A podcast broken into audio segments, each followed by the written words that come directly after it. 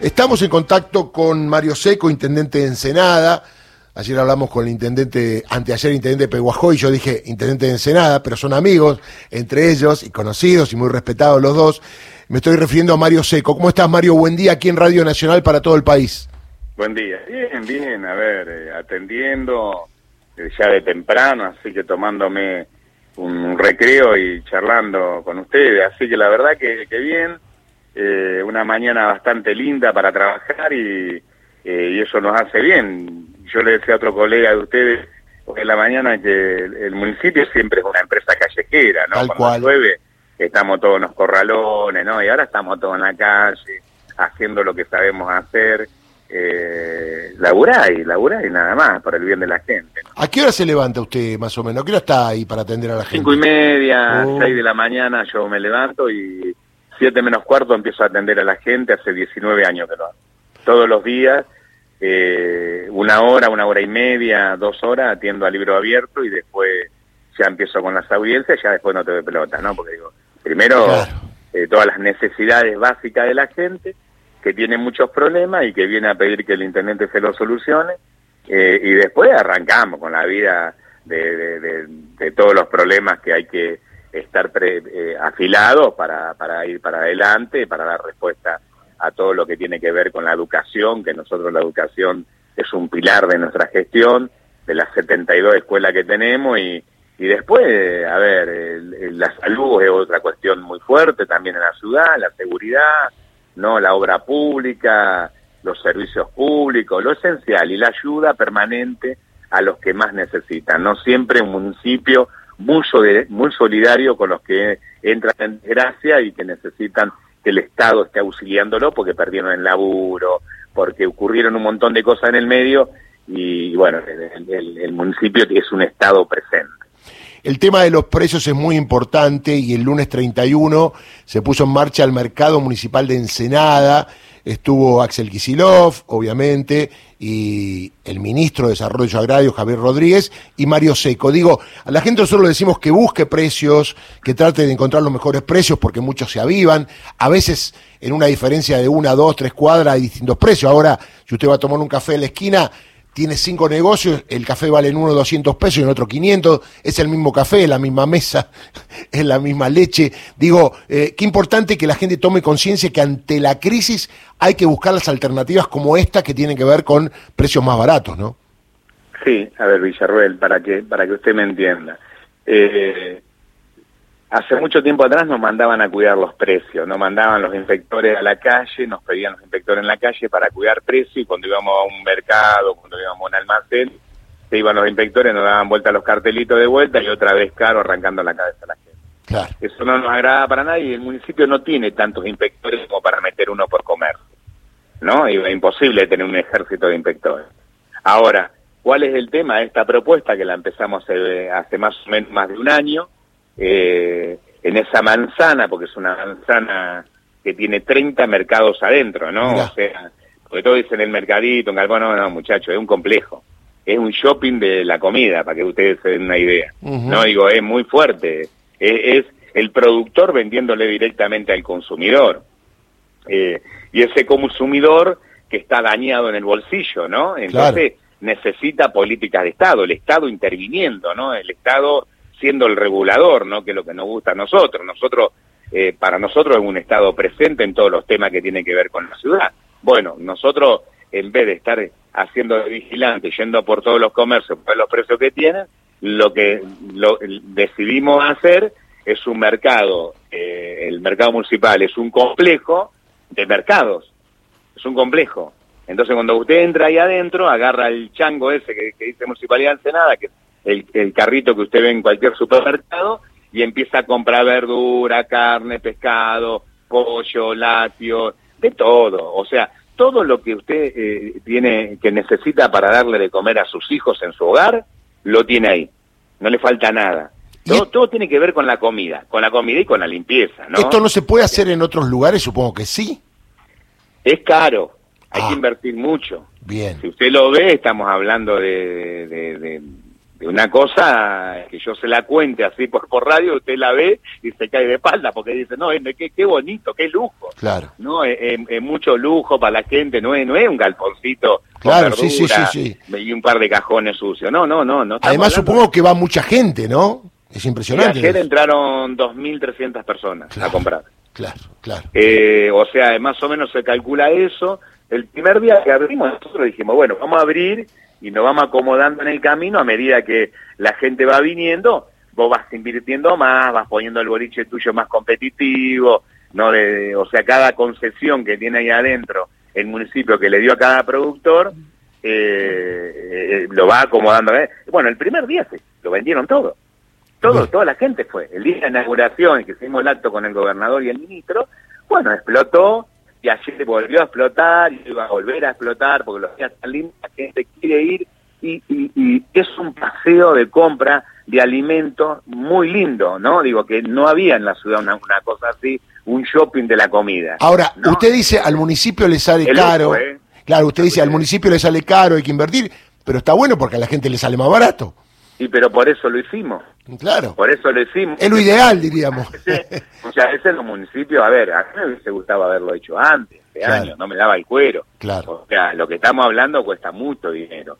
Ahora, encima vamos a decir, eh, eh, mire, hay una cosa, eh, Yarruel, que siempre se, se habla de la cadena de agregados de valores. Sí. O sea, el productor, el tipo que se mata eh, sembrando, cultivando, digo, eh, sacando la lechuga, el tomate, todo eso para venir a venderlo, después viene uno, lo compra, después lo lleva al mercado central, ahí le hacen otro agregado más por segunda vez, después del mercado central la verdulería le hacen otro agregado, hasta que después el verdulero del barrio lo vende y le hace otro agregado y después lo agarra el consumidor ya con varios agregados más del, de la persona. Y, y el gobernador lo explica muy bien, ¿no? Las dos puntas de la cadena son las más débiles, porque el tipo que está sembrando es el que menos gana. Y, el, y cuando llega a la otra punta de la cadena, que es el consumidor que tiene un bolsillo eh, que no llega a fin de mes, la verdad que bueno, eh, todo eso agregado que hicimos nosotros se lo sacamos. Entonces el productor, el tipo que está levantando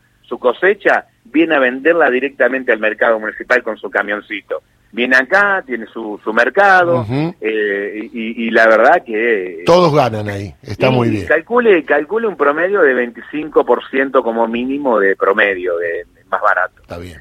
Y lo que se ha logrado también, que hoy se lo contaba otro colega de ustedes, eh, se logró de que todos los otros comercios empiecen a hacer propuestas. Claro. Por ejemplo, todas las otras pollerías que hay en Ensenada, el pollo loco, qué sé yo, el superpollo, todo eso bajaron 200, 250 pesos el kilo. Eso es competencia, está muy bien.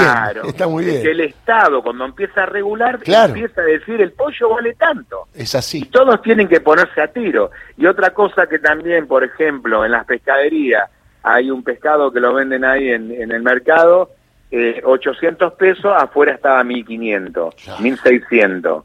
Entonces, bueno, el, el asado, para que usted está, eh, 780, 800 pesos el kilo de asado buen asado, no estamos hablando de un asado pura grasa, ¿no? Digo, un asado competitivo. La verdad que el producto que está viendo es eh, 25% como mínimo más barato eh, y eso está moviendo todas las instanterías y todos los comercios locales empezaron a hacer propuestas a la gente de los barrios eh, competitivas eh, eh vamos a decir, poniéndose a tiro con el mercado municipal, ¿no? Mario, buenos días. Sofía Mucheta lo saluda. ¿Cómo está? ¿Qué tal? ¿Cómo estás? Le quería consultar, ¿no? Eh, hace minutos mencionaba la importancia eh, que tiene que la gente se acerque al intendente a manifestarle sus problemáticas, las cosas que precisa resolver. Quería preguntarle también, como intendente, ¿qué importancia tienen las PASO y cuál es su opinión sobre eso?